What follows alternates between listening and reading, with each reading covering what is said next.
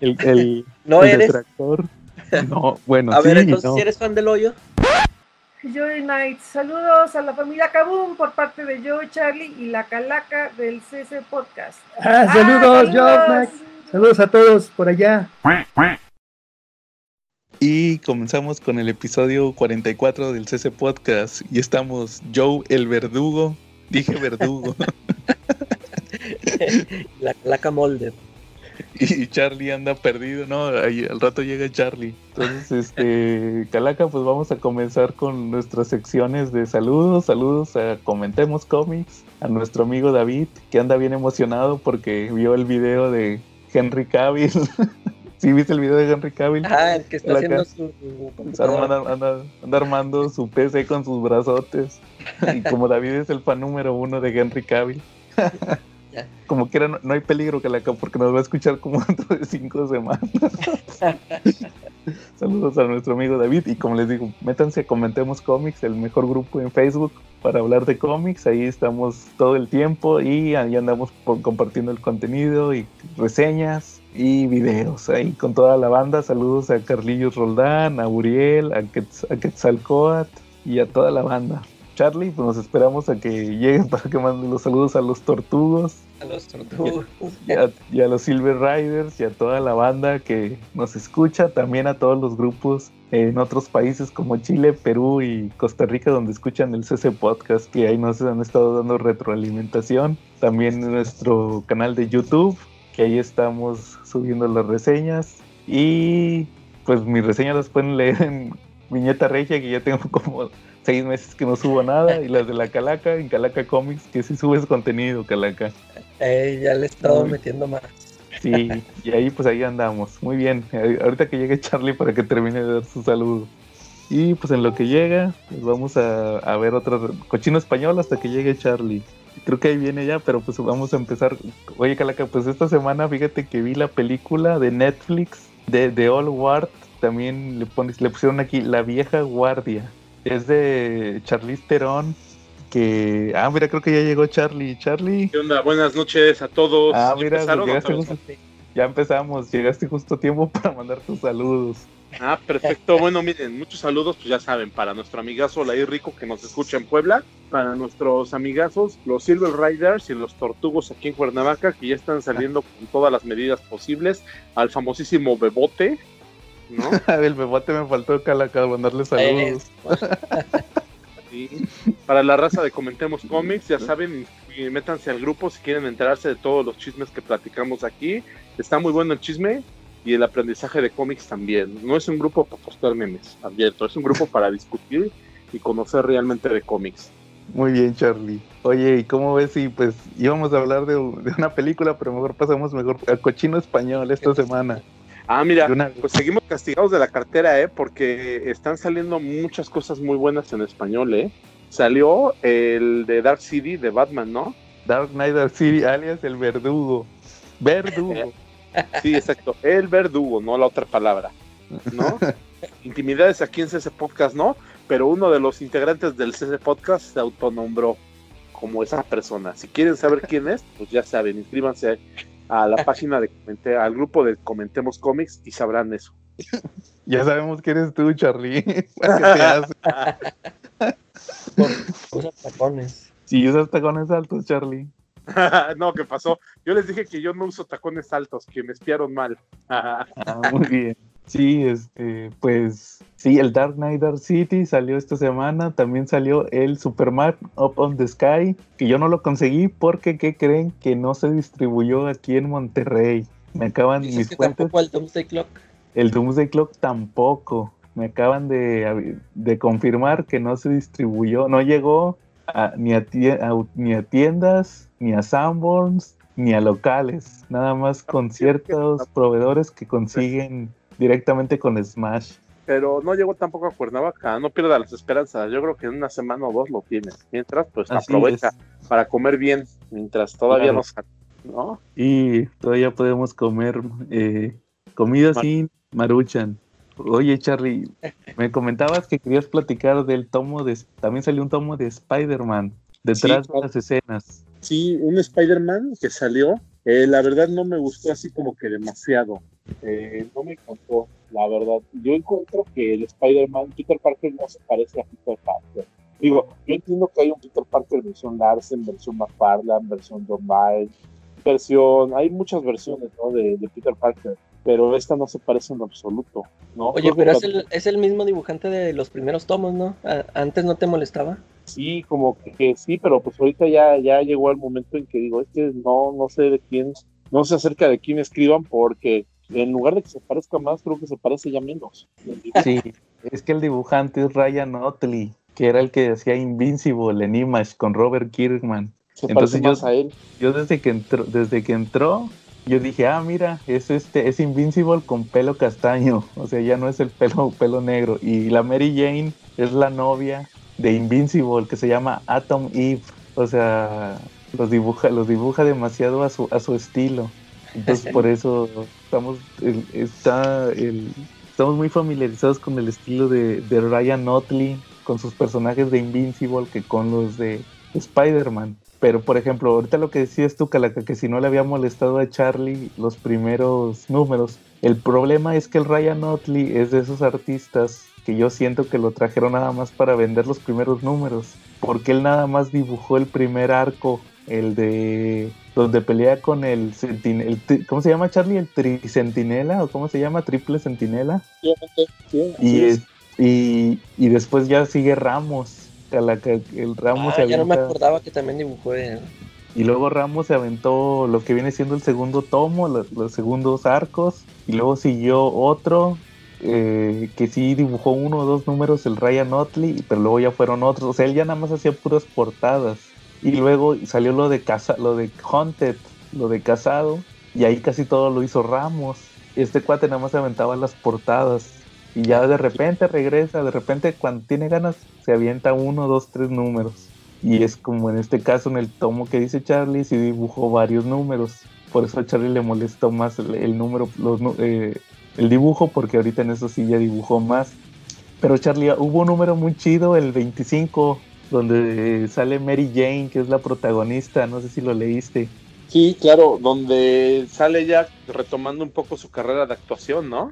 Sí, hace cuenta que, la- que la- que lo que pasa es que resulta que Mary Jane va a hacer una obra o va a haber una obra de una, de una actriz que era amiga suya en la de cuando salió en las novelas y resulta que llega Electro, pero Electro que es mujer ahorita en los cómics de Spider-Man, es una mujer, era una novia de Max Dillon, que, es, que era Electro. Y le- se murió y le pasó sus poderes. Haz de cuenta que el Electro mató, mató a la novia porque perdió control de sus poderes. Pero luego cuando la reviven, la revivió el Chacal, Charlie, ese es Tom. es que era Ben Reilly en el Death No More. Y resulta que cuando la revive, absorbe cierto ADN de Electro y se vuelve Electro. Hasta le dicen que no, no es ni, ni Electro Woman, ni Electra, salud, porque ya existe, ni She Electro, es Electro así. Sí. Y, y hace cuenta que trae el traje clásico de Electro. Y resulta que va a saltar a la muchacha esta de la obra y Mary Jane. Están haciendo una obra de los cuatro fantásticos, ¿no, Charlie? Efectivamente, y La- hay una rival de, bueno, no rival, una vieja conocida de Mary Jane de cuando ella era modelo, que también está, pues que ella sí continuó con su carrera de actriz, incluso nos mencionan un poquito de la historia del Spider-Man de allá por los números 300 de la Inc., Spider-Man, cuando ella salía en Hospital Secreto, una telenovela gringa, una soap opera gringa, como las Ujú. novelas de aquí de México, pero pues las de México, las de Estados Unidos, pues esa novela en general te, te tarda pues mucho, lleva años en el aire. Hay, hay novelas en Estados Unidos que llevan en- al aire desde los 60 y en la Exacto. actualidad todavía siguen. Y, y entonces resulta que, que al final Mary Jane salva a, a su compañera y se vuelve tendencia, se vuelve viral, como se diría ahorita, como diría la chaviza. Sí, exacto. se vuelve viral y resulta que le habla a su agente y hasta ella dice, ah, chis, todavía estás, todavía estás vivo, tenías años que no me hablabas, su ex agente. Y todo esto me llama la atención porque dio pie a que la gente le consiguió un papel en una película de Spider-Man que estaba haciendo un director, que resulta que ese director era Misterio. Y esto da pie a una miniserie que tuvo Mary Jane, que creo que todavía está saliendo, no sé si todavía sale en Estados Unidos o ya terminó, creo que ya terminó, que, que era Amazing Mary Jane. Y de eso, de eso se trataba, que ella se iba a, Hollywood a grabar la película. Cuando está grabando la película se da cuenta que el director es en realidad misterio, pero aquí es bueno. Ya el cuate le dice, no, es que mi sueño era grabar una película. y ya la Mary Jane le dice, bueno, te voy a ayudar, ¿va? Y, y graban la película de Spider-Man. Pero llegan los villanos porque se enteran que están, que están grabando una película y que los están haciendo quedar mal. Llega el buitre y Rino estaba, estaba divertido ese título de Mary Jane. Como que le quisieron dar más este eh, popularidad al personaje o aprovechar para sacar esa miniserie. No sé si ya terminó, pero este, leí los primeros números y estaban ahí divertidos. Y todo eso salta de, de esa, de ese número de A la Amazing Spider-Man 25. Fue ese de Mary Jane. Entonces, pues ahí si lo pueden checar, está interesante. Oye, y ahorita Mary Jane sí anda con Peter o no? Sí, sí, sí, ahorita andan, nomás ahorita que creo que anda, anda en Hollywood, no andan con él, pero se supone que sí andan. Ya otra vez es el amor de su vida, según. Ya ven, yo se los pronostiqué en, mes, en, la, en el Ah, pasado, sí es cierto, yo lo pronostiqué. Lo, lo vieron primero en el podcast. sí es cierto, Charlie, perdón. Perdón por no en el creer en el amor. de infieles. Este, pero fíjate que si a ti te gusta Misterio como villano, ¿te gusta a ti Calaca? Mm, pues sí, fíjate, fíjate que ahora me puse a ver otra vez las películas de Spider-Man y vi, vi esa, hoy precisamente vi la de, ¿cómo se llama esta? Far From Home. Ajá, Y ahí también me, ya, fíjate que ya les agarré ya un gusto, eh, ya, ya me parecieron más, este, más decentes. no, que la que no caigas en el lado oscuro. Y Misterio creo que a veces sí lo saben manejar bien. Sí, a mí Misterio sí me gustó cómo lo manejaron en esa película. Eh, cómo, cómo adaptaron su. Ya ves que eran pues efectos especiales, va, pero nomás te decían efectos especiales. Y acá te dicen que es una proyector y con drones, eso está chido. Ándale, sí, o sea, porque yo me acuerdo que este si, si te poníamos a pensar de que no, que para usar a, a Misterio para una película, este, como que me parecía muy, muy, muy sencillo, como que luego, luego lo iba a derrotar este Spider-Man y, y en la película sí, lo- sí, le, sí le supieron este, aprovechar sus poderes, así como dices tú de que de los drones, y- o sea que sí, sí este, lo, tuviera en peligro a, a Spider-Man. ¿Tú nunca supiste el, eh, el- hace unos años salió el rumor que Bruce Campbell iba a ser misterio? Ya ves que él sale en todas las películas Ah, de Spider-Man. Sí, en la El- los, los que no saben quién es Bruce Campbell es Ash, el de Evil Dead. Sí, Ya ves que él sale en todas las películas. Sale Eh. en la 1, es el anunciador, el que anuncia a Peter Ah, en la lucha pelea, libre. Luego en la, en la 2 es el taquillero que no lo deja entrar.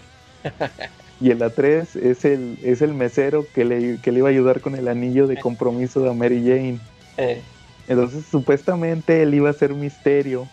Y resulta que todos los personajes que era él, él era, era el mismo, era este Quentin Beck. Ah, que ya andaba, ya andaba ahí.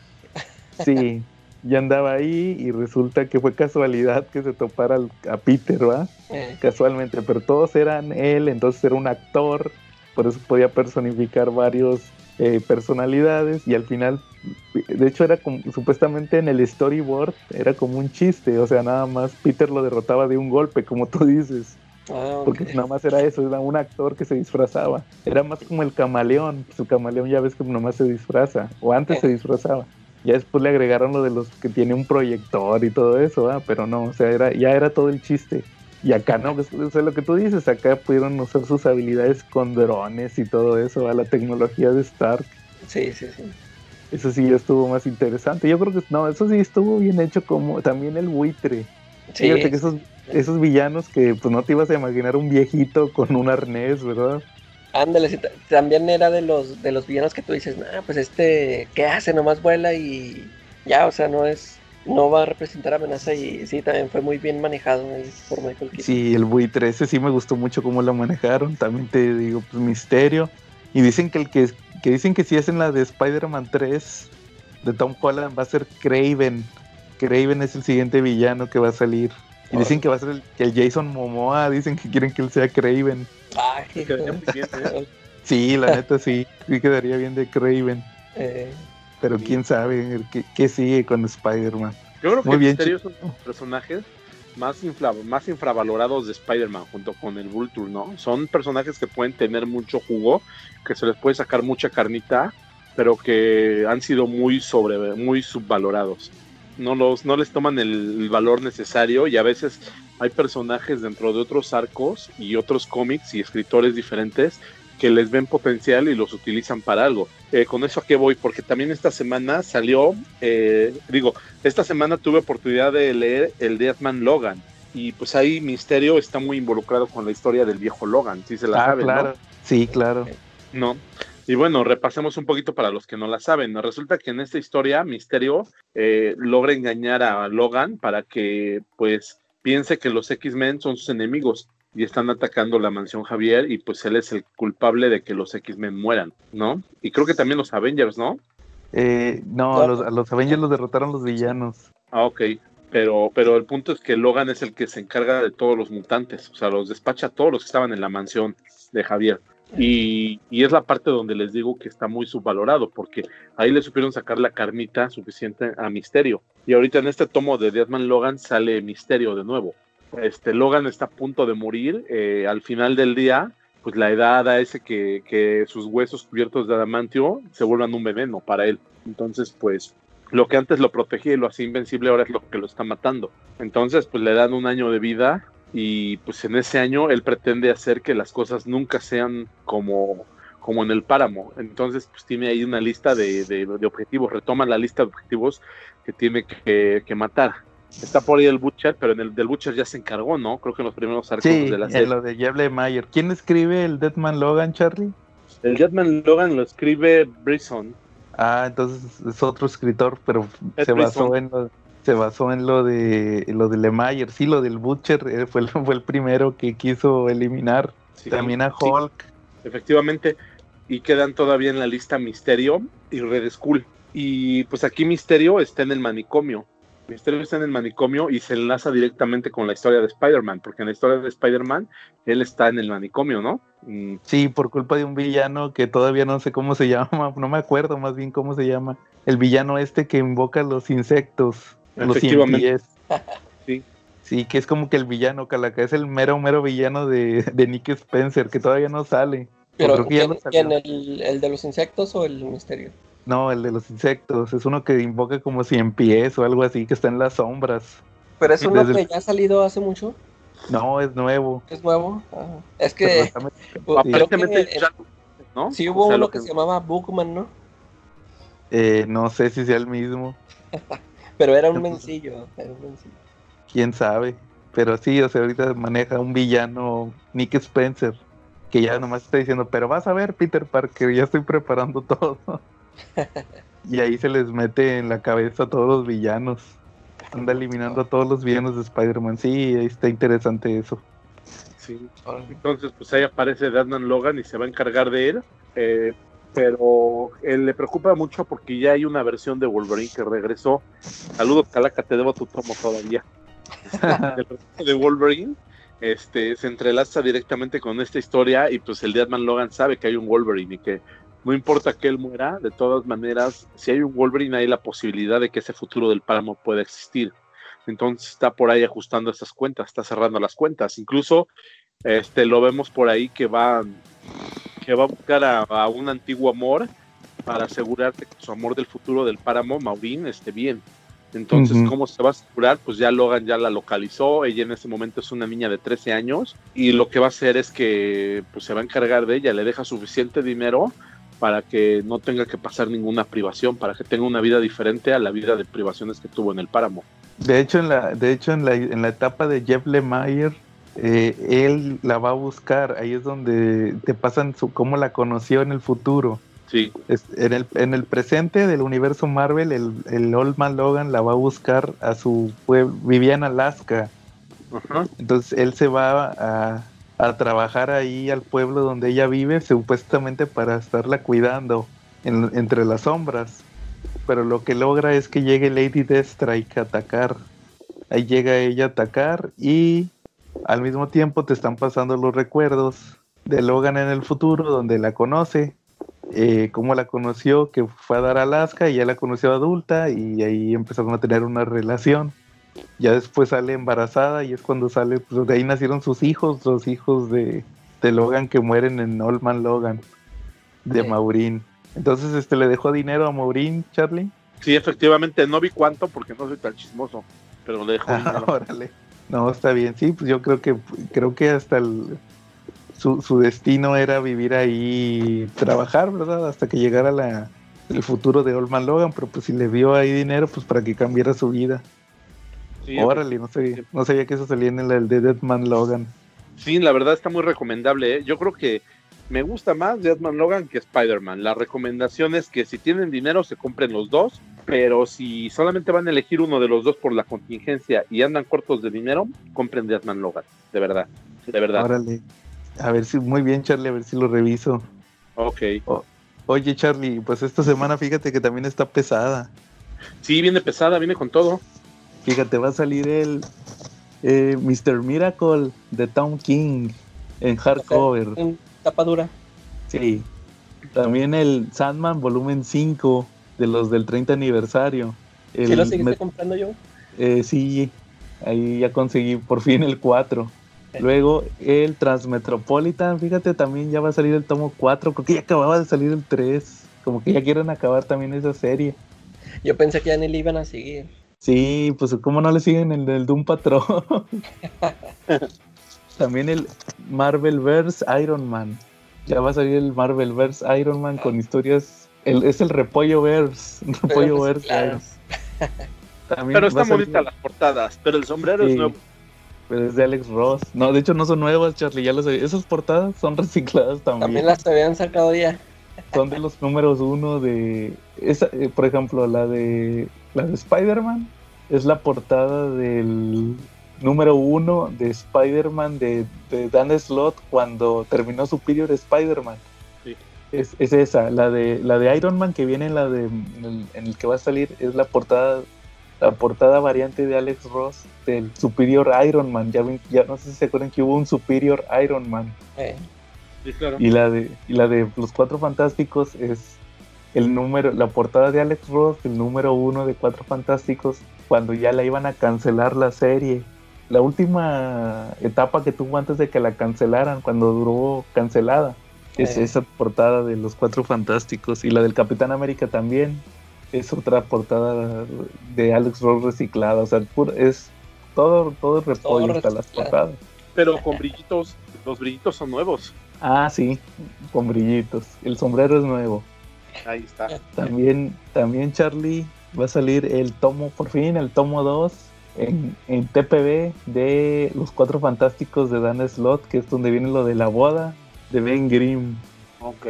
Ese lo platicamos hace como 20 episodios, ese tomo. Sí. Este, y también va a salir, Charlie, el Curse of the White Knight de Batman, la secuela de Batman White Knight. Van a salir a, a- a económicos 39 pesitos. Porque lo- el ay, White Knight normal. Luego la recopilación. ¿no? Sí, porque el White Knight normal los, los vendían como a 69, 70. Sí. Que quedaron muchos, les decía que quedaron muchos en el Samples. Ya ahorita- me acuerdo. A económicos 70 69 pesitos. Oye, Muy y de todo lo que va a salir, ¿qué comprarías? ¿Qué es lo que tiene el sello de aprobación del CC Podcast? Mr. Miracle, yo creo que ahí nos vamos a dos votos de David, el cuarto mosquetero, y mi voto.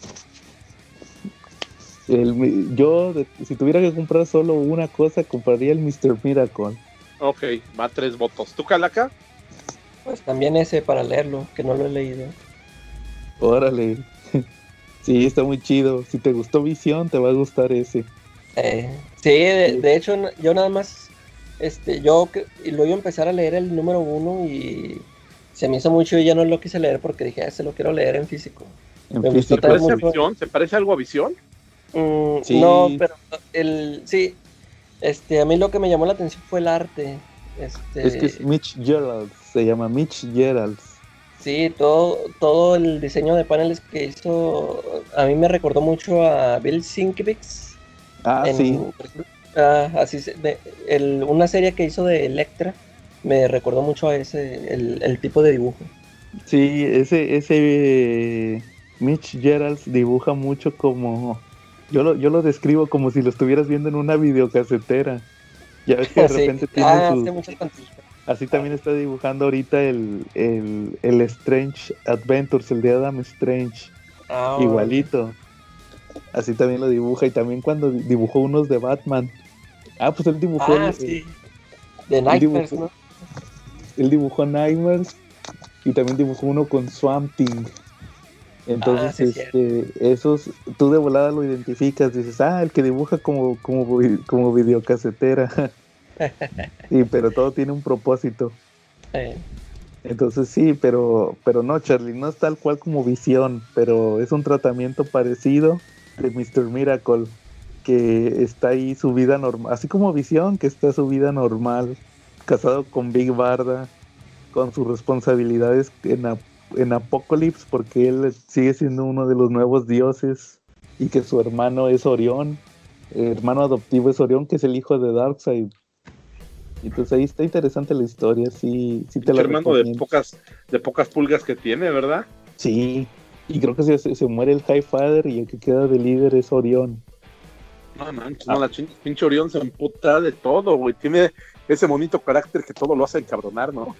Ah, Sí, pero es por su sangre de Apocalypse, porque acuérdate que es hijo de Darkseid.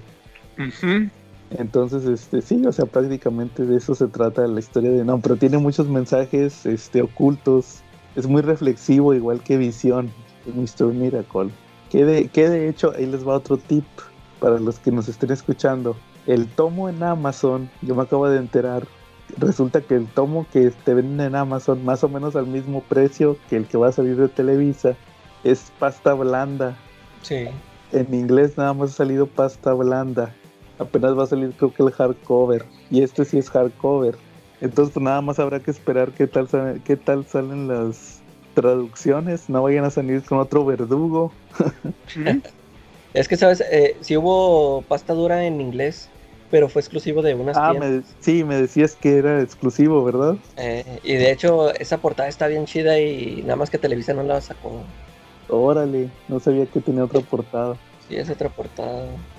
Oye, por ahí decían en, una- en un grupo que muy posiblemente eso, ese error del, del, ver- del verdugo, le, le costaría la chamba al editor de Marvel, Oh. que Sí. el editor de, de ese cómic. ¿Ustedes creen que eso va a afectar en las ventas o creen que va a crear un hype? Porque yo lo que he No. visto todos los grupos es que todo el mundo está muy enfocado en eso. Hasta parece que lo hicieron. Yo hasta estoy pensando, yo la verdad estaba pensando en comprármelo hasta que viniera la promoción en la tienda del tecolote.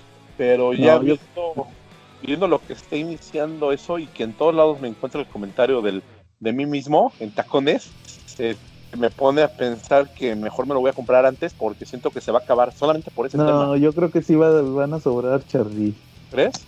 Sí, pero sí hay mucho, como tú dices, ahorita tiene mucho hype por ese error de traducción y mucha gente lo está comprando nada más por, pues para, o sea, es un plus, vamos a llamarlo un plus, nomás por el morbo de que ahí viene el error de traducción.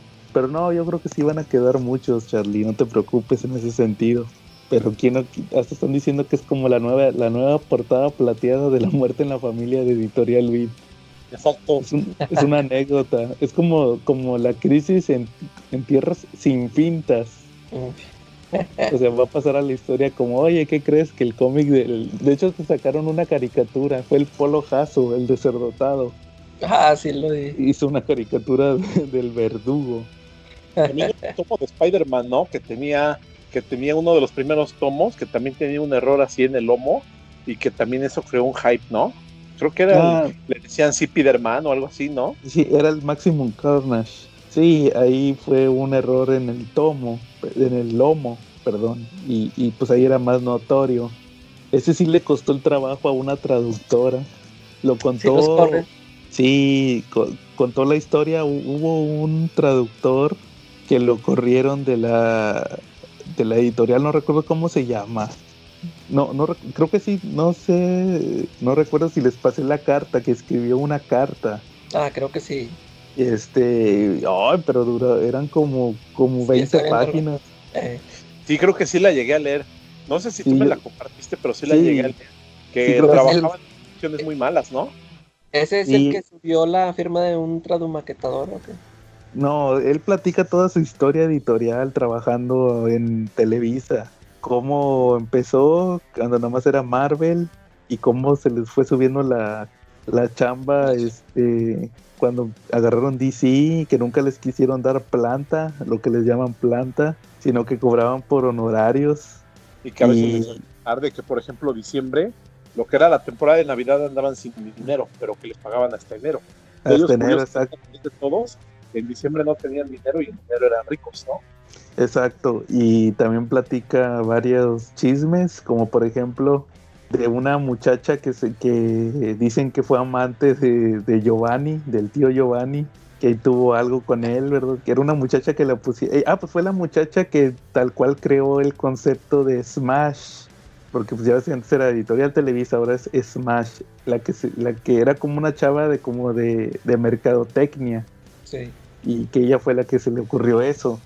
Y, y también platican eso de que a la, a la traductora que se equivocó con lo de Spiderman, como dice Charlie, ya había tenido otro error en otro cómic y acababa de entrar. Entonces, pues ahora sí que no le perdonar. Le tocó la mala suerte, ¿verdad? De que acababa de entrar y pues con los errores, pues este, la tuvieron que despedir. Y él también, ya al final de esa carta que les digo que son como 20 páginas, al final dice que también le dieron las gracias, pero que estuvo todavía trabajando, le, le hizo un paro otro, otro compañero para él poder seguir traduciendo, pero con, con este, eh, ahora, ahora sí que de prestanombres, ¿verdad? Y creo que el último, el último cómic que tradujo fue el, el, el Mad Love, el del origen de Harley Quinn. Lo sacaron hace unos años, unos dos o tres años. Fue el último que él tradujo para Televisa. Y este, pero sí, así, así se estuvo manejando en esa, en esa época.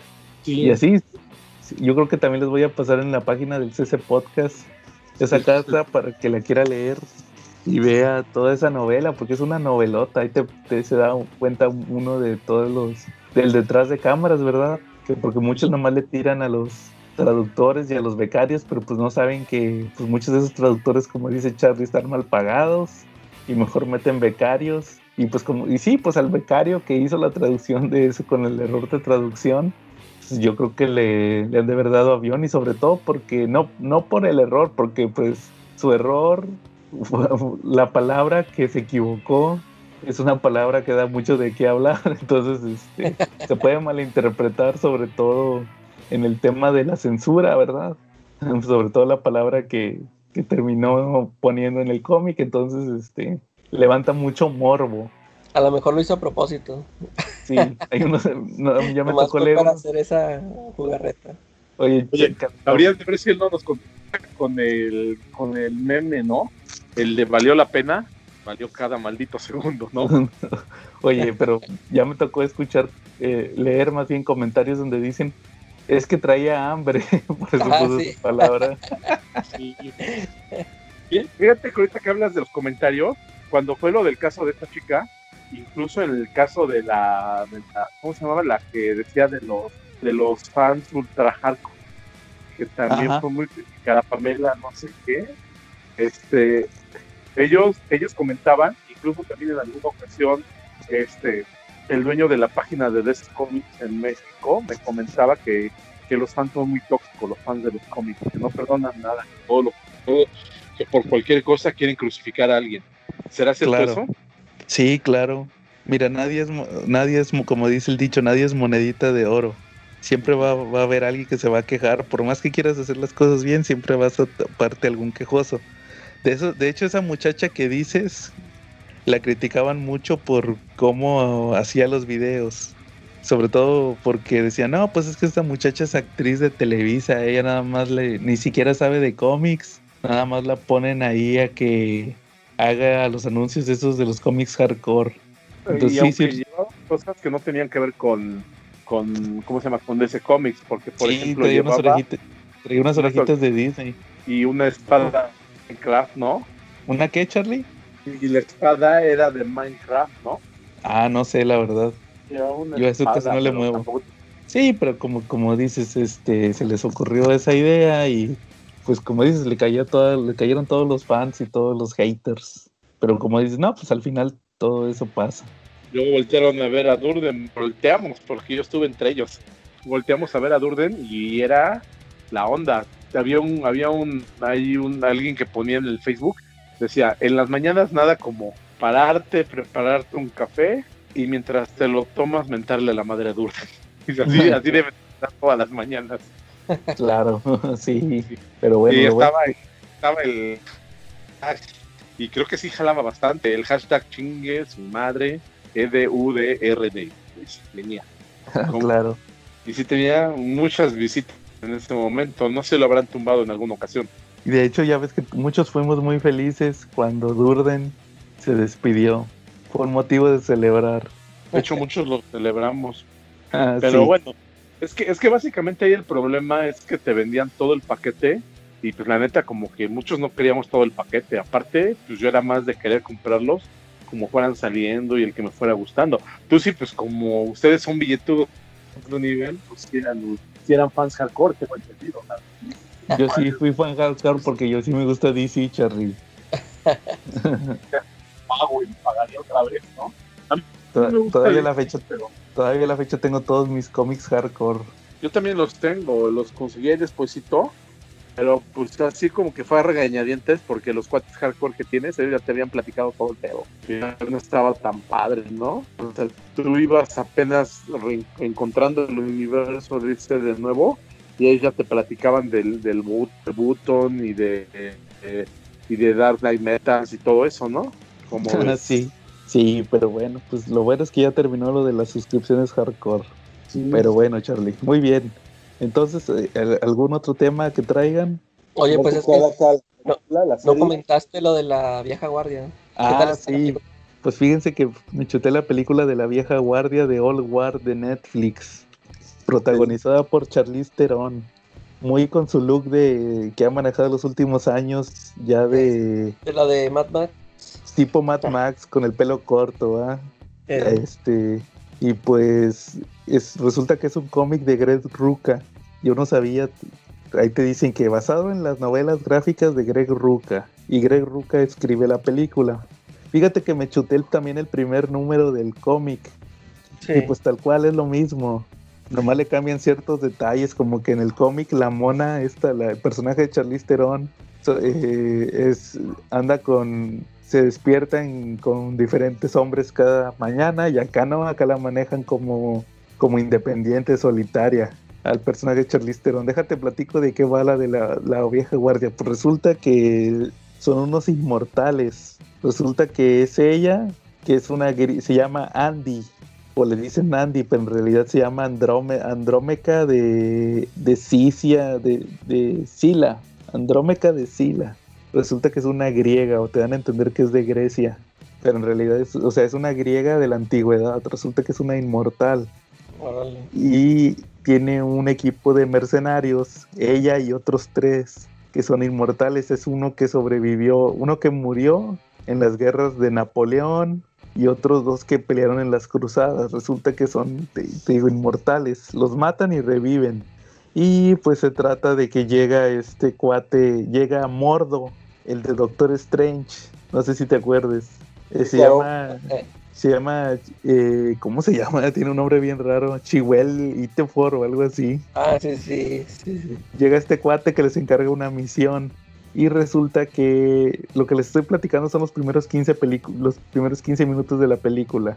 Les encarga una misión de rescate y, y esta, la Charlize Theron no quiere porque dice es que ya trabajamos con él hace 10 años, se va a dar cuenta que, que no envejecemos. No, dice, vamos, no, es que hay que salvar unos niños, va, no, pues ahí van. Y resulta que era una trampa. ahí andan un laboratorio, anda investigando la típico que andan investigando la cómo aumentar la vida humana. Y ya resulta que pues les, les toman un video donde los matan y reviven.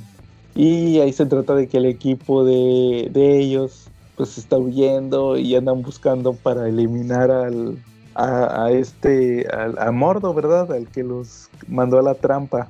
Y también tienen por ahí que ver otro personaje que es una inmortal nueva, que acaba de despertar sus habilidades de inmortal. Entonces ahí más o menos está interesante la película. Te digo, famosos, pues nomás Charlize Theron y, este, y Mordo. Son los Sí. únicos actores más o menos de, de- de renombre. Todos los demás, pues ahí eh, pues no son muy conocidos. Entonces, pero está interesante, te digo, pues es- de hecho estaba platicando con un amigo mío y, y prácticamente es un refrito, es como si Greg Ruca hubiera agarrado Highlander, Eh, ok. Highlander y hace su versión de Highlander. Entonces, pero sí Eh. está interesante, está eso. Y espérate, lo más curioso es que el cómic tiene, tengo entendido que tiene dos miniseries y esta película termina con un cliffhanger. O sea, se termina la película, pero te ponen una escena extra Eh, que te da a entender que pueden sacar otra película. Entonces, pues a lo mejor es una franquicia que va a estar manejando ahí Netflix de Netflix. cómic. Y de hecho el cómics, el cómic de Greg Ruca es de Image. Y pues ya ves que, que Netflix ya ha tenido tratos con Image en el tema del Miller Wars. sí. Porque pues el Miller World ya es de Netflix, y, pero como quiera los cómics se los maquila Image. Entonces, este, pues ahí yo creo que lo que platicamos, lo que platicábamos en el episodio de Mark Miller, eh, que hay muchos autores que se dan cuenta que, que quieren hacer el Mark Milaz, el Mark Milazo, ¿verdad? De, de sacar sus, sus cómics para hacer películas y, y sacar una feria para de los derechos cinematográficos. Entonces, pues ahí anda Greg Rucka también haciendo su luchita. Que por cierto, también la, pro- la próxima semana ya va a salir la serie de la temporada 2 de Umbrella Academy. Ya va a salir la sí, ya va a salir la próxima semana, entonces igual a ver qué tal. Sí. Entonces, la película está palomera, esa de la vieja guardia. Está palomera, entonces supe, me estaba enterando hoy que, que tuvo muy buena aceptación en Netflix. Pues ya ves que ahorita la gente lo que quiere son películas nuevas por Sí. lo mismo del que- cine y todo eso, ¿ah? Entonces, este, que creo que tuvo muy buena, muy buen rating, muy buenos números en Netflix. Entonces, pues a lo mejor ahí es lo que se ocupa sacar secuelas y todo eso, ¿va? Pero pues quién sabe cuánto se vayan a tardar. Pero sí. o sea, está palomera y sí la recomiendo. Sí, si no tienen nada que hacer, la de la vieja guardia. Sí, ya nomás por Charlize Theron vale la pena. Ah, sí. Fíjate que ahí sale fea, no sale Sí. muy guapa. Sí, en otras camaleónica, ¿no? Sí, ahí agarra mucho su look de furiosa. No, es que, es que hasta de furiosa se veía guapa. Eh, Acá, acá trae su look de sin maquillaje, ¿va? Entonces, este, aquí no se ve muy atractiva, sino así como que lo tratan de hacer muy andrógina. ah, ok. Entonces sí, pero, pero no, la, la película está interesante, tiene buena acción y todo, está, está bien, ahí se lo recomiendo. El Monster daba miedo, ¿no? ¿Ustedes vieron Monster? No, no la vi. Sí, No la vi, pero sí, sí he visto imágenes de ella. De hecho, la quiero ver y no la he encontrado. ¿Qué pasó, Calaca? Dime que estás, búscala bien. ¿no? No, pues ya, ya busqué en todas las páginas a las que suelo piratear y no me sale. Ya está borrado el archivo. Amigos del podcast, si alguno de ustedes tiene la posibilidad de ayudar a la Calaca a encontrar esta película, por favor déjenos el link en comentarios. Ah, sí, ayúdenos a conseguir esa película. Vale. Bueno, ¿al- ¿algún otro tema que traigan? ¿O Mm. pasamos a nuestro No, tema? pasamos- Pasamos Muy bien, directo si quieren. Pues nuestro tema principal de esta semana es que vamos a hablar de aliens. Decidimos, íbamos a hablar de... a- Originalmente era un tema que yo había preparado de aquella vez que hablamos de Depredador, pero luego dije, no, pues na- ¿por qué nada más, eh, nada más hablar de aliens, la franquicia, sino de aliens en general? Porque hay muchos. Así que, como ven? Muy bien. Entonces, ¿Y- están y todas- ¿Quieren empezar con Aliens, Aliens, el, el monstruo ese de la franquicia? Pues no sé, ¿cómo ven? ¿Usted- ¿Ustedes han leído los cómics de Alien? Yo leí Alien contra Depredador. No, no he leído series de, de Alien solo. Yo sí, ah, pues haz de cuenta que salió el año pasado el Omnibus de Sí. Alien, donde, donde publicaron las primeras tres miniseries. Fíjate que estaba padre, pero tenía un detalle muy curioso. Haz de cuenta que las- la, la primera miniserie de Alien son las aventuras de la chavita de Alien 2 de esta, ¿cómo se llamaba? Nuke. Nuke Ah, y este y, y Higgins que es el el el Kyle, Kyle Reese el de Terminator ya ves Sí. que salen aliens y Eh, que se quema le cae ácido en la cara pues resulta que son las aventuras que tienen en la tierra resulta que a la chavita la meten a un manicomio y a este cuate lo tienen en el ej- siguen el ejército pero lo tienen rezagado. Lo miran y, y la gente se espanta. Ay ahí viene el que tiene las quemaduras va. Lo ven como un deforme. Resulta que a la chavita ya están hartos de, de ella y le van a hacer una operación cerebral ya para dejarla en así tal cual sin mente va porque pues nomás se la vive gritando de lo de los aliens y resulta que la salva este la salva el soldado y se la lleva resulta que van a ir a, a ver a explorar un planeta donde hay aliens y al mismo tiempo te ponen que, que en la Tierra llegan los aliens. Llega una nave con aliens. Total, al final te, te digo, de la primera miniserie se trata, o termina más bien, que los aliens invaden la Tierra, se llena la Tierra de aliens. Es, luego, luego siguió la segunda, no, no las manejaban como miniseries, las manejaban como un título, como un título regular que tenía Dark Horse. Ya el segundo arco que te digo que los ya posteriormente cuando los empezaron a recopilar los manejaban como miniseries. El segundo arco se trata de que llegan a una estación espacial y resulta que está un, un- un general como el de como el de Avatar. Si te acuerdas el general de Avatar este el que estaba todo mamado. Algo así, haz de cuenta, imagínate ese tipo de, de general.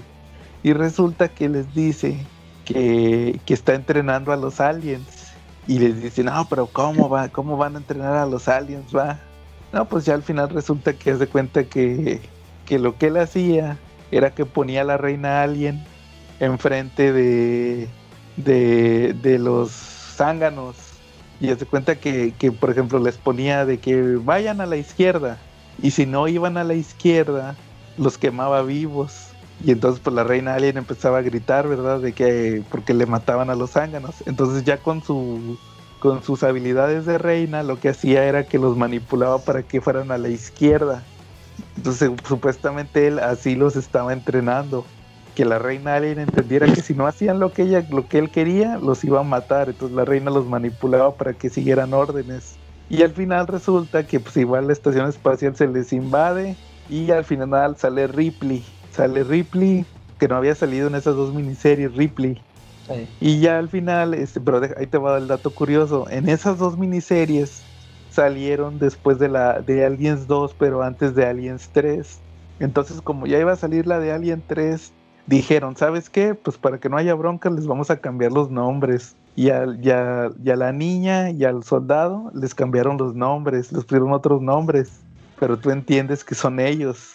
Pero ya tienen unos nombres bien diferentes. Creo que la chava se llama Billy. Acá era Nut, Nut, creo que se le decía Nut, acá es Billy. No, pues y el- la tercera miniserie, que esa la dibuja este, ¿cómo se llama? Se me fue el nombre, Sam, el que dibujó Sandman, Calaca. Sam Kidd. Sam Kidd, ándale, el de The Max. Fíjate, y acabo de volver a leer tu reseña de, de, de Max. de Max. Este Sam Kidd, la, la, ahí yo lo, fíjate que es uno de los cómics que más me gustan de, de Sam Kidd. Eh, es ese de ese de, de Alien, la tercera miniserie. Porque resulta que llega Ripley y le dicen, oye Ripley, que, que, que dónde estabas, ¿verdad? Porque ya pasaron como 10 años después de la película 2. Y ya les explica que ella estuvo con un comando que fueron al mundo de la reina Alien. Y le dicen que, ¿sabes qué? Que regresé porque los ocupo porque, porque vamos, a, vamos a capturar una emperatriz alien. Y todavía le dicen, no, que eso no existe, va. Y dice, sí, pues ¿de dónde crees que salen las reinas? O sea, había una reina de reinas, eh, es la emperatriz. Entonces el plan es que van a mandar a... a, a- cuenta que el plan es que la van a capturar, la van a llevar a la tierra, la van a soltar y ella va a llamar a todos los aliens que están en la Tierra. Y cuando los junte, le van a aventar una bomba nuclear. y, pero, y, y esa, esa, esa historia la dibuja Sam Kidd y la neta está bien chida. El, el arte, fíjate que las otras tenían un arte muy medio irregular, Eh, pero esa, esa de Sam Kidd está muy chido por el arte. Y ya es como que ahí cierra la trilogía esa de Alien. Ya las demás historias pues son otros personajes, pero, pero sí en el universo de los cómics sí hacen mucho hincapié en que hubo una invasión. O sea, es, can, es canónico en los cómics eso, todas esas miniseries de, de, esas, esas de, les llaman, les llaman los cómics originales. Ah, pues ¿sabes quién es el, el escritor? Es el mismo de, de los cómics de Depredador. Ah, sí. Mark, Mark, no sé qué, Ber- Berheim, Mark Berheim creo que se llama, algo así. Era el mismo, o sea, él se aventaba los de los de Alien y los de Depredador Órale. en un principio. Ya después metieron otros dibujantes y otros escritores. ¿Cómo ves? Oh, está chido. Y oye, ¿y nada más sacaron un Omnibus. Oh, En español sí. y eh, pero sí hay todavía más material. Sí, hay varios, hay como cuatro, de, de, de Alien y de Depredador hay como cuatro omnibuses. Sí. ¿Cómo ves, Charlie? Ok, Oye, Charlie. yo también les traigo un alien. ¿Sale? Ajá, ya estuve viendo de quién ibas a hablar. Y pues ya Es uno sabes que- que. oye, oye, espérate, es uno que, Charlie, Sí. es uno que se aparece los viernes por la noche como el señor Burns. Efectivamente. Aquí podcast siempre hablamos de cosas diferentes. Créanme que cuando entren a nuestra página o cuando oigan un podcast, no van a oír las mismas 20.000 historias que han oído en otros lados. Yo les voy a hablar de un extraterrestre que fue creado en 1986 por Paul Fusco y que tuvo miniserie, película, cómic y serie animada. Y, y lo van a identificar porque regresó en forma de bichas. Y regresó en forma de También salió en los Simpsons. Cambio en los Simpsons. Les vamos a hablar de Alf. ¿Qué les parece? Nuestro melmaciano favorito que llegó a la Tierra. Órale. Sí, tuvo la serie de televisión, tuvo cuatro temporadas. Y pues, como decía Willy Tanner, el padre de la familia donde Alf vivía, ¿cuáles eran los móviles de tus problemas, Alf? ¿Es comida o dinero? La historia giraba en, en, en torno a eso. Eventualmente, pues se tenía que esconder del gobierno porque lo querían capturar por ser un extraterrestre para estudiarlo. Pero casi todos los móviles de Alf eran por tener comida o por tener dinero. Dinero nunca supe para qué lo necesitaba porque nunca salía de la casa, pero pues quería dinero. ¿Cómo ven? Órale. Eh, ¿Mandé? Oye, Charlie, y esa serie nunca terminó. Eh, oficialmente nunca terminó, pero por ahí hay una situación. Digo, a los que escuchen nuestro podcast, les vamos a buscar y les vamos a compartir el enlace para que vean la película despuésito, ¿no? Porque sí hubo una película después que se quedó. El, último capítulo oficialmente transmitido en 1990 se queda en que Alf se va a encontrar con sus amigos de Melmac para que se los lleven. Es la despedida de Alf y van en el carro familiar de los Tanner y resulta que cuando llegan, llegan a un lugar donde los unas camionetas pues del gobierno, como si fuera indocumentado, lo rodean y ahí acaba el capítulo. Pero luego resulta que hubo una película, pero con un doblaje malísimo, porque fue doblaje en español, pero de español donde decía hostias y jolines, tío. Órale. Entonces, pues no está tan padre. Eh, Yo se las recomiendo un poquito más en inglés. Oye, Eh, ¿y, es- ¿Mandé? y esa película termina la historia. Esa película termina la historia, pero pues tienen que verla para que sepan cuál fue el final de Alf. Porque Oye, sí, es que yo, yo tenía entendido que en realidad esa película era como el piloto de otra serie que iban a sacar de Alf. eh, en pero parte como- sí, pero en parte no. O sea, era como como, el- que, era como que cerrarla y abrir la posibilidad de que terminara pues en dos opciones. La que tú dijeras, bueno, pues hasta aquí acabó la historia de Alf, pero puede seguir en otra forma. O sea, quedó con ese giro, con ese, con ese giro interesante. Es una historia que ya terminó, terminó su historia con los Tanner, pero puede venir otra cosa para Alf. Claro, de hecho me recuerda mucho, fíjate, cómo, cómo todo regresa a los cómics. Me recuerda mucho el caso de la película de la muerte del increíble Hulk. No sé si la recuerdes, la de Bill Bixby. Eh, Sí, él sacó creo- una peli él sacó una película a finales de los 80 después del después de aquel crossover que tuvo con Thor y aquel crossover que tuvo con Daredevil hay una Sí. película que es La muerte del increíble Hulk es donde anda buscando ya la cura. Entonces claro. ahí le ayuda un científico este, a crear y sale ahí una espía rusa Sí, que, que anda buscando también la fórmula de Hulk. Entonces resulta que al final de la película cae de un avión y se muere. Pero decían que en realidad esa película tenía dos finales. O más bien, o sea, sí se moría. Pero en realidad era un piloto. Si la película, porque fue película para la televisión. Aquí la Sí. vimos también en la televisión. Sí. Yo la vi en Canal 5. to- Y ahí la- de hecho, yo la tengo en DVD todavía esa película. Pero yo la vi originalmente en Canal 5. Entonces, este, el chiste es que supuestamente era un piloto también. Si hubiera pegado mucho, hubieran sacado una serie donde al final resulta que no moría. Sí revivía y van a hacer otra, otra serie de Hulk del Bill Bixby vagando por Estados Unidos como, como sabemos. Pero no, Muy- como no pegó, pues ahí quedó como la muerte del increíble Hulk, del hombre increíble. Algo así pasó con Alf porque fue un caso entretenido, fue un caso diferente, porque mira, tuvo serie animada de 1987 a 1989 tuvo una serie animada y luego de y creo que la productora era Comic Strip y en esta serie animada se enfocaba más en la vida en Melmac. La historia era de cómo vivían en Melmac y pues eso era básicamente su serie animada. Pero también tuvo serie de cómics. Marvel lo publicó durante 50 números y creo que sacó tres anuales y especiales, ¿sale?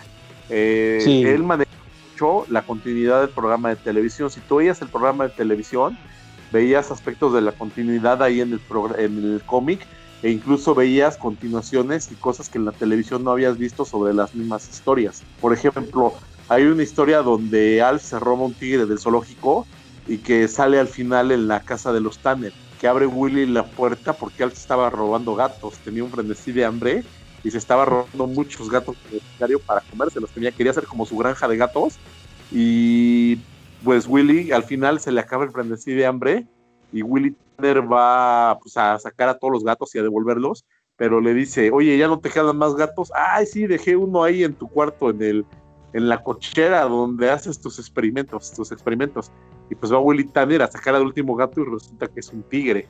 Entonces, pues las historias, eh, por ejemplo, el cómic exploró cómo se robó el tigre del zoológico. Hay, hay una serie de cosas que no ves en el programa de televisión que obviamente, pues al ser, estaba limitado por el dinero. Pero en el cómic no tiene esas limitantes más que la imaginación y la flojera del dibujante. La gente pues no la tenía. El cómic estuvo dibujado, estuvo escrito por Mike Gall, estuvo dibujado por Dave Manak y por Mary Severin y escrito por Mike Gallagher. Tuvo 50 números de duración, como les decía, y aparecían pues, aspectos de la vida de Melmac. Salían recuerdos y remembranzas con su familia, pero, pero Alf en el pasado tuvo encuentro con superhéroes en Melmac. Por ejemplo, se encontró durante dos números con los X-Men de Melmac, que eran los asombrosos X-Men Men. Órale. Sí, entonces pues está, está padre eso. Y salían pues personajes, cameos, cosas, cosas muy pa- padres.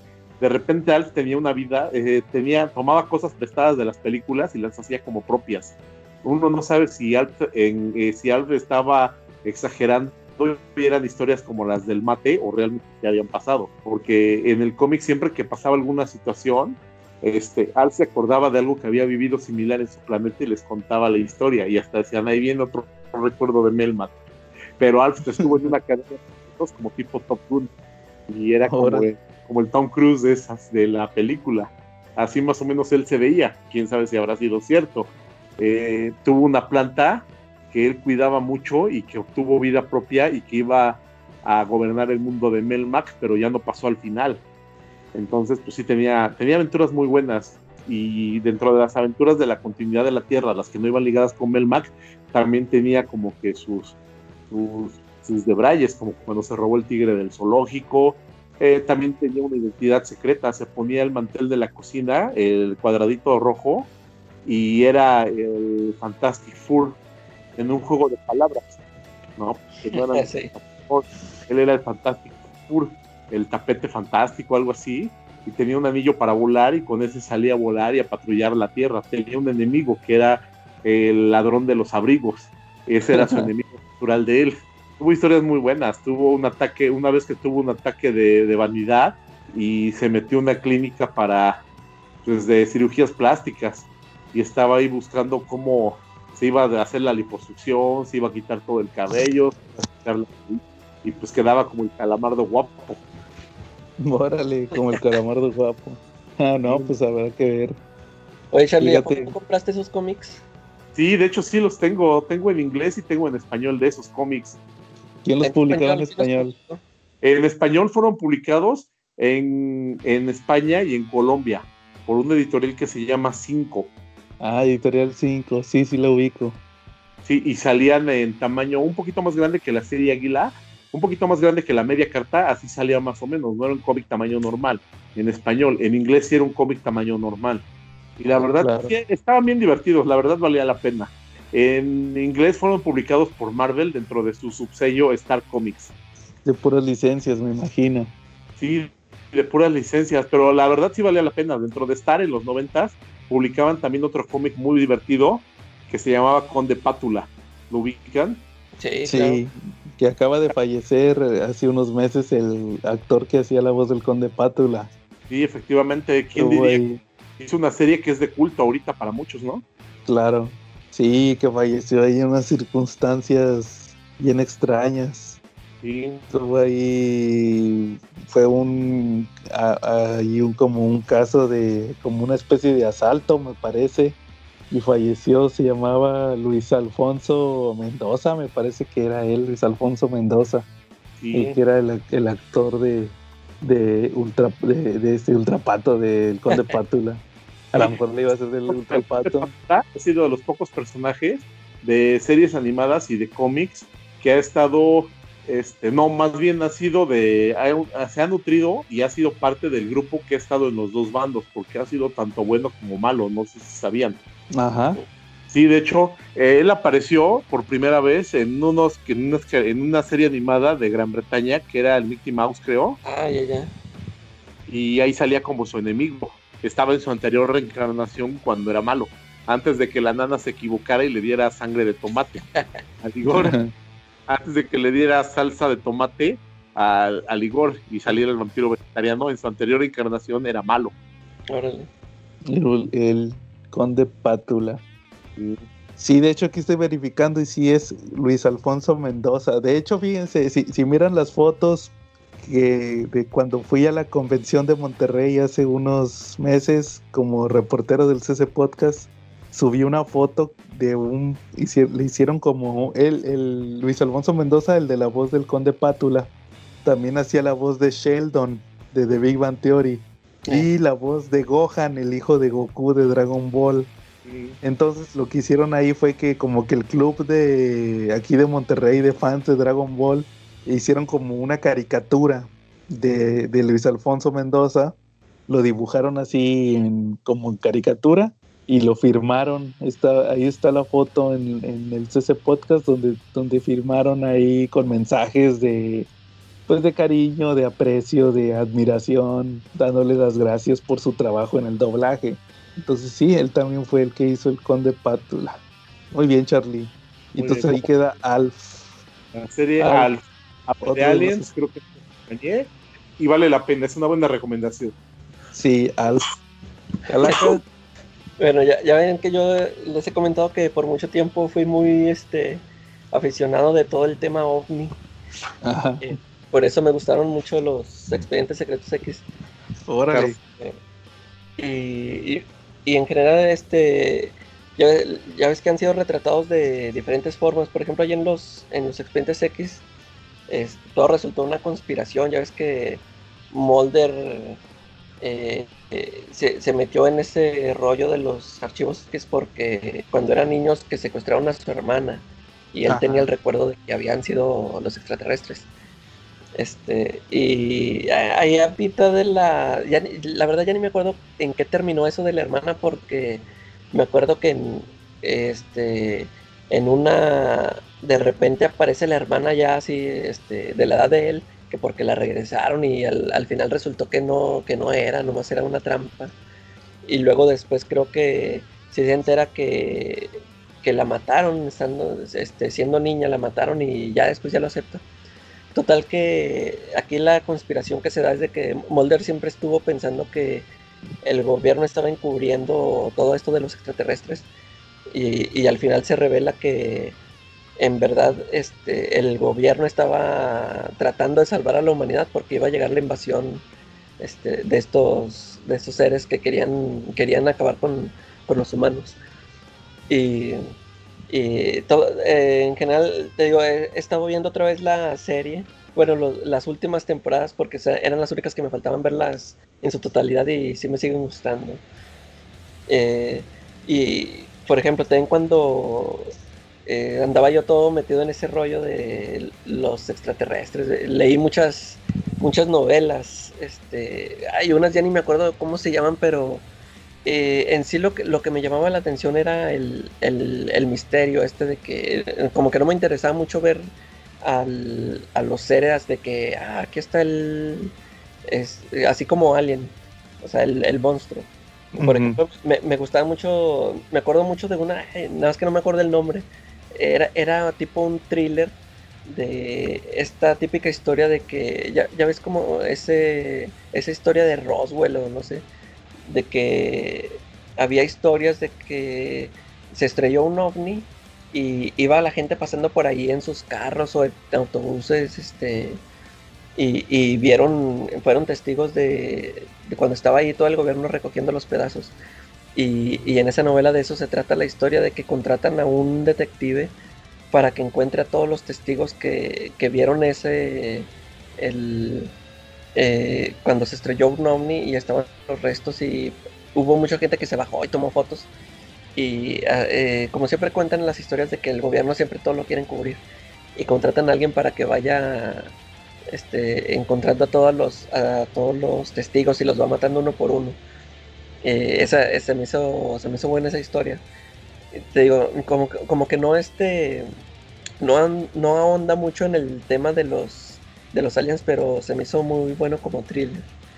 Y oh, por ejemplo, otra recomendación que les que les traigo es una película, no sé si ya la hayan visto, una que se llama, creo que es el cuarto contacto.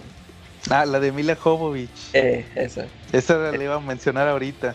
Sí, esa. Con otra, con otra que ya sabes cuál es. ¿Qué? ¿Con es, otra película? Sí, una que ya, una que yo te recomendé o que yo te platiqué. Ah, la del niño. La, no, la... Bueno, no, no me acuerdo. Alien Abduction, sí. Ándale, esa. Pero ah, y es que creo que tú, tú viste, tú me habías dicho que había nuevas versiones. Yo creo que vi la versión, este, el remake. Sí, yo también fue la que vi. Sí, porque creo que sí hay una versión más, creo que de los 80, no sé. Sí. Y esta, Pero... esta película del cuarto contacto sí, este, me gustó, me gustó sí me pareció bien hecha, como lo hicieron tipo documental, así. Sí, que te dice que a mí lo que me gusta de eso es cuando sale la Mila Jovovich y que dice que no, que miren, que esta parte que van a ver es real. Ah, sí, que, sí, que te... se yo voy a interpretar a esta, a esta chava, pero pues ella sí existió y van a estar viendo el video real y, mi, y la parte actuada por mí. ¿eh? Sí, y que resulta que era mentira, que todo era actuado. Eh. Igual eso pasa en la de Alien, Alien Abduction. ¿no? De, esa, de esa película nunca te he platicado, Charlie. No, a ver, Alien Ab Hace cuenta que es, uh, yo tendé, yo tendé, fue hace como unos, yo creo que ya va para más de 15, 18 años, yo tendría unos 12 años, en un canal que no sé si todavía existe, que se llamaba Hallmark, eh. Hallmark Channel. Resulta que estaba viendo una, me la habían recomendado, que no, que mira que en el Hallmark pasan una película que se llama Alien Abduction. Y no, que sí está bien fuerte, ¿va? No, pues resulta que es una película de, la, es tipo la bruja de Blair, ese formato de cámara. Y el chiste es que cuando empieza te dicen ahí que no, que mira, que el siguiente video es una grabación real. Y, en, y empieza la película y que están grabando que es una familia que está en el día de...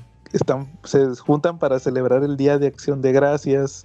Y luego resulta que, que se les se va la luz, van a ver qué onda y no, pues se topan que ahí andan unos extraterrestres ahí con una vaca. Según les están haciendo pruebas, pero resulta que típico, que los ven, corren a la casa, se encierran, pero pues los, los extraterrestres ahí los andan acosando. Ya se dieron cuenta que ellos ahí andan, entonces este tienen que capturarlos, entonces pues ahí eh, si como es grabada con cámara de mano, sí está muy real entre comillas. Y hay muchas partes de la película donde dicen, donde se detiene la película en seco, te la cortan para ponerte uno se empieza a salir gente, va, y te ponen que son científicos de no sé dónde, y ahí dicen que no, que la en varias partes de la película te digo se detiene porque empiezan a decir que no, que mira, que la película es real por esto. Y sale otro después que dice, no, mira, el video es falso por esto. Y así, o sea, te hacen dudar. Y, y, me acuerdo que pues yo tendría unos 10, 11, no, unos 11, 12 años. No, no, ya me acordé porque era cuando ya tenía cable. Yo creo que tenía unos 12, 13 años. Y, y sí me acuerdo que sí duré como una semana traumado. de que ay no se vayan a aparecer los aliens. Sí, sí estaba muy, sí estaba muy fuerte para aquel entonces, ¿verdad? Yo vi, yo vi el remake y ya ese ya no está, o sea, no lo hicieron igual que esta que me platicaste, ya es, o sea, sí se trata de que un chavito va grabando todo con su cámara, pero ya, o sea, ya, ya no te hicieron aquí este, pensar si era real o no. O sea, tú siempre la ves como una película. Sí, claro, sí, no, aquella que te pasaban ahí sí tenía todo. Y al final, como la bruja de Blair, que te ponían que, que les vamos a poner las fotografías reales de las personas que, que estaban, va, para que si los ha visto, los reporte, va, y te ponen todas las fotos acá. Y sí, por eso sí, era muy real esa película, sí está padre, ahí sí lo pueden revisar. Es bien noventera, va, y pero sí, chequenla. Oye, fíjate que hablando del tema de los aliens, estaba leyendo el Superman de, de Bendis. Me estaba acordando ahorita eh. de lo que dice. Fíjate que me gustó mucho el Superman de Bendis. El primer arco donde pelea con. Cuando pasa este tema de la zona fantasma. Que la Tierra se va a la zona fantasma. Sí. Y resulta que me llamó mucho la atención, acorde al tema, que el, el marciano, el, este John Jones, habla con Superman y le dice el tema, le dice, oye, que ya me enteré que este otro extraterrestre destruyó Krypton, entonces ya somos tú y yo iguales, yo también la Marte lo destruyó la violencia. Y le dice el tema de la conciencia universal. Le dice, va a llegar un punto donde la Tierra, le dice, la Tierra ya está avanzando tanto que va a tener contacto con extraterrestres, entonces, este, pues para que tú tienes que ser el, el, puente que lidere la Tierra para, De hecho, el Superman se enoja porque el John Jones le decía que, tenía que tomar el liderazgo de la Tierra. Y le dice, no, que tú tienes que ser el que nos guíe, ¿va? el que guíe la Tierra para el contacto con las otras civilizaciones. Y me, y me llamó mucho la atención ese concepto, ¿verdad? Lo que dice que ya la Tierra en un punto tiene que estar tan avanzada que va a tener que tener contacto con extraterrestres. Y me acordé también del House of X, este cómic de los X-Men, el de Hickman. También hay un punto donde, ah, pues se hace cuenta que le Watchmancie se me hizo muy interesante todos los textos. Ah, pero le, platicaba a David que había unos donde se ponen a, platicar de las civilizaciones extraterrestres que, que la mente que hay, que la mente colmena, que cómo son las civilizaciones con mente colmena y que los que son titanes o algo así, no, eso sí me los brinqué. O sea, hay un punto donde Hickman se pone a platicar de las teorías de las civilizaciones eh, cósmicas, ¿verdad? Que cómo pueden ser y no, eso sí me dieron bastante flojera. Ese tema, ese tipo de, de textos, eso sí me los brinqué. Pero sí, o sea, también está ese tema de, de tipos de civilizaciones y todo eso, ¿verdad? Como dices, en, los X-Files también se manejó mucho eso, que venían a invadir y todo eso. ¿Cómo ves, Charlie? Pues es que es un tema bien escabroso, digo, mucha gente lo cree. Yo, yo no lo dudo, pero pues bueno, prefiero no pensar en eso porque pues, se me hace muy coherente eso, ¿no? O sea, sí, es una posibilidad muy, pues no, no, no tan remota, ¿no? O sea, ya después de todo lo que ha pasado este año, ya no me asombraría que mañana viéramos claro. unos voladores volando allá arriba, ¿no? sí, ya nos falta la invasión extraterrestre. Sí, y si vieran los platillos voladores, ¿qué crees que es lo, tendría, lo que tendríamos que decir nosotros? Pues lo vieron primero en el ese podcast. En el CC Podcast. Nosotros platicamos en este episodio de eso, ¿no? sí, como dices, Charlie, nada más falta eso. Oye, ¿y cuáles tú dirías que son tus extraterrestres favoritos en los cómics? Pues mira, yo creo que el principal es el Alf, del que platiqué el día de hoy. Eh, Claro. Después de ese, pues tengo una fascinación por los Mon Calamari como salen en Star Wars, en la nueva serie. Ah, claro. Me gusta mucho el espíritu que tienen ellos, son, los estrategas de la rebelión, son los que les proveen las armas, pero aparte aparecen con personalidades que son pacíficos, pero son unos guerreros fieros, ¿eh? son muy analíticos, eh, son de temer. No digo, al final del día son los que provocaron en mucho la caída del imperio, ¿no? Y, por ejemplo, los almirantes, pues Akbar y Radus es el otro, ¿no? Este, pues, Sí. Radus, no porque en algún momento leí que estaba basado en Winston Churchill. Y pues, él salió ahí en episodio, en, ¿cómo se llama? En Rock One y me gustó muchísimo. Me gustó muchísimo cómo lo interpretaron, cómo lo diseñaron el personaje, lo que crearon de ese personaje, ¿no? Crearon, yo creo que el primer estratega de la rebelión que le ganó una batalla al imperio. Lamentablemente, pues no vivió para contarlo porque pues se sabe que murió ahí.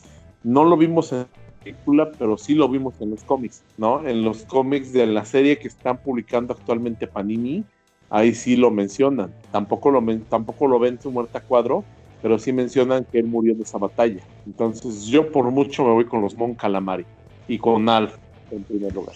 Claro. ¿Tú, Calaca? ¿Cuál dirías que son de todos los que salen en los cómics? Mi extraterrestre favorito es Lobo. Ah, claro. y Superman. ¿eh? el Sarniano, ¿no? Sí. Sí. Y el mismo Superman, que también es un extraterrestre. Ah, claro. El super, el extraterrestre benévolo. sí. Que por cierto, ah no, ya platicamos del video, ya platicamos del video de, de, de Superman armando la computadora. sí, sí es cierto, ya. Que de hecho, fíjate, No. este- este- Extraterrestres favoritos. ¿cómo, Cala, ¿cómo Charlie? ¿Cuáles son tus extraterrestres favoritos? Pues yo diría que los linterna verde. Estaba viendo ahorita que está lo de Morrison, Sí. que se sacó unos muy jalados, uno con cabeza de volcán, o sea, lo que viene siendo Grant Morrison y Alan Moore han sacado linterna verdes bien, bien fumados. Ya ves a este, al, al linterna verde que no es linterna, que es campana, Sí.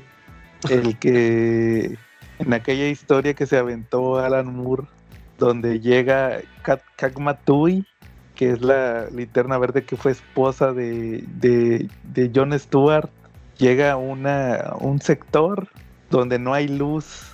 Resulta que es una parte de- del universo donde no hay luz.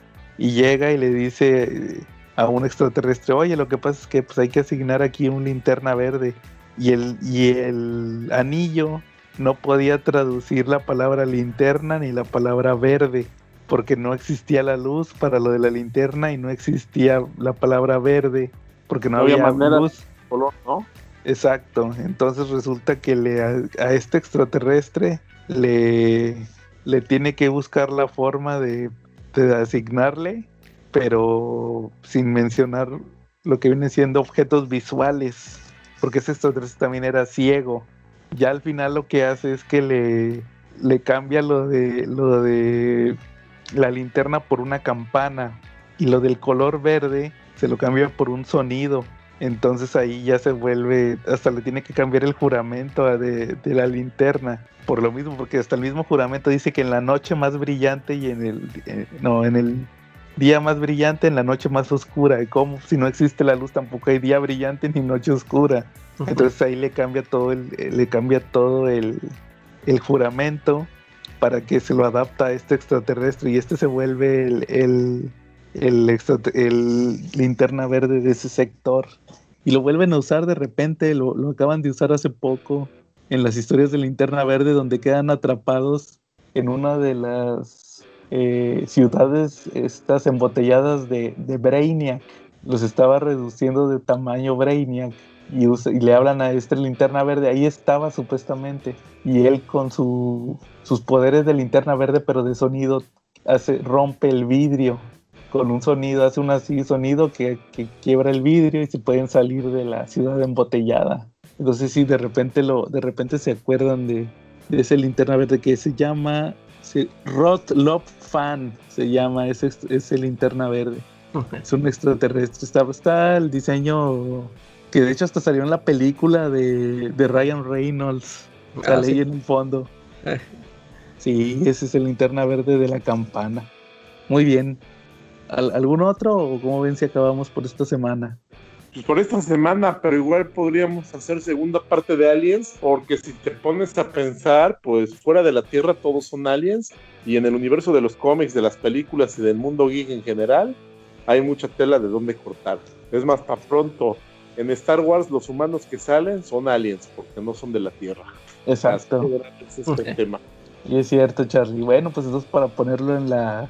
Hay que ponerlo en la, en la caja de temas Aliens 2. La caja de secuelas. Exacto.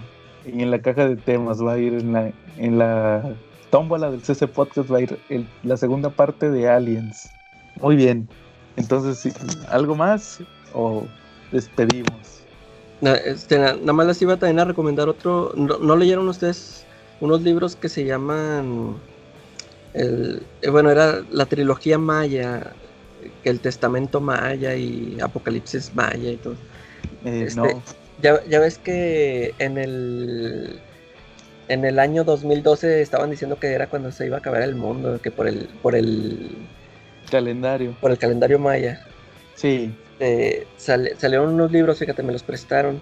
Están interesantes. Ya ves que siempre han dicho esto de que, que los mayas, que si los mayas eran extraterrestres o, o tuvieron ayuda de los extra- extraterrestres por esto de las pirámides. Los que eran astronautas y no sé qué. Sí, y haz de cuenta que en estas novelas es- es- está interesante. Fíjate que como que no los manejan mucho como extraterrestres, sino como dioses. Algo así más lo entendí, pero está muy interesante porque haz de cuenta que empieza la novela en que hay un... Está un cuate internado en un hospital psiquiátrico. Porque creo que él hablaba de eso, de que no, que van a venir, que los de los platillos y no sé qué. Y, que no sé cuántos años tenía ahí encerrado y va una arqueóloga a entrevistarlo. Los primeros capítulos están así, va a hablar con él, este, pero haz de cuenta que no está loco de que, así que nada más está diciendo por esa incoherencia, sino que eh, lo encerraron porque pensaban que estaba loco por todo lo que decía, porque él decía eso de que en tal fecha que iban a venir los de arriba y que no sé qué, pero el tipo es acá muy, o sea, se ve así como inteligente. Haz de cuenta que esos primeros, esos primeros capítulos me, me recuerdan mucho a El silencio de los inocentes, esto de Aníbal Lecter.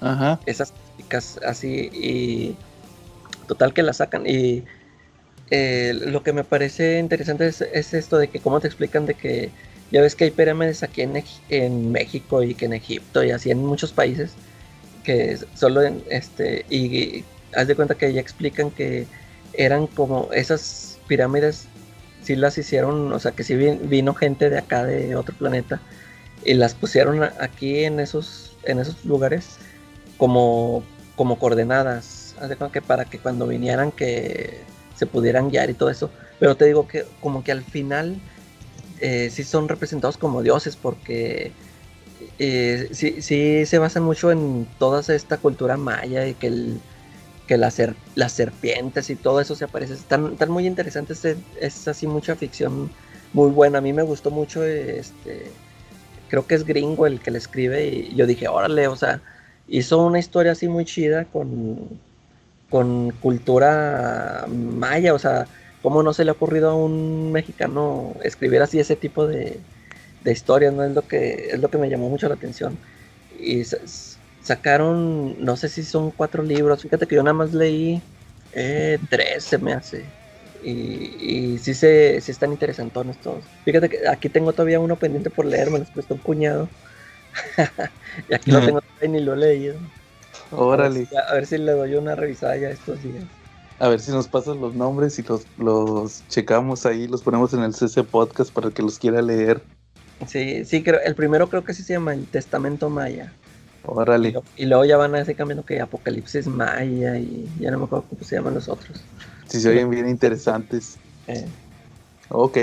Muy buena recomendación, Calaca. Bueno, entonces ahora sí, si no hay nada más, esta semana estuvimos Joe el Verdugo. Charlie Bear, pero mejor me quedo con Charlie Alf. y la Calaca Molder. Y nos vemos la próxima semana.